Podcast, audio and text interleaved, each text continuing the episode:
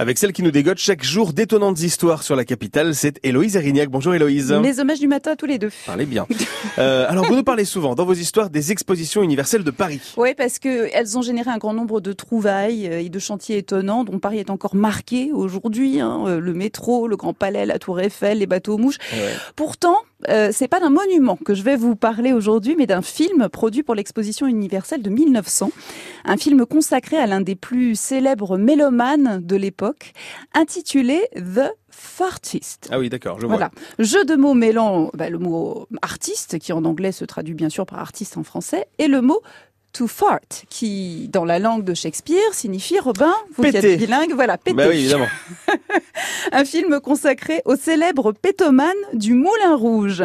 Le Marseillais Joseph Pujol, ancien boulanger, avait l'aptitude physiologique de contrôler les muscles de son sphincter, ce qui lui permettait d'y faire entrer et sortir de l'air à volonté, de maîtriser le son émis, d'éteindre des bougies, de rejouer des airs célèbres, y compris, paraît-il, avec un ocarina spécialement conçu. J'ai Oui. vu l'image, Oui, très mais je bien. vais pas voir le spectacle, moi. non, comme ça. Ouais, mais alors vous savez quoi? Des salles combles au Moulin Rouge, des cachets jusqu'à deux fois plus élevés que ceux de la grande Sarah Bernard. Non. Une infirmière en permanence dans la salle pour venir au secours des femmes corsetées qui faisaient des malaises à force de se tordre de rire. Le docteur Freud assiste au spectacle, paraît-il, pour comprendre ce qui fait tellement rire le public.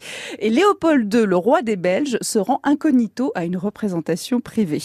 Sa notoriété est donc internationale lorsque Thomas Edison décide de l'immortaliser grâce à sa caméra kinétoscope. Mais le drame de ce court-métrage, Robin, vous vous en doutez, Bah c'est qu'à l'époque, il n'y avait pas le son. Ça n'a pas oui. d'intérêt, du coup. ça n'a aucun intérêt. Bah oui. 1900 oblige, le cinéma est muet.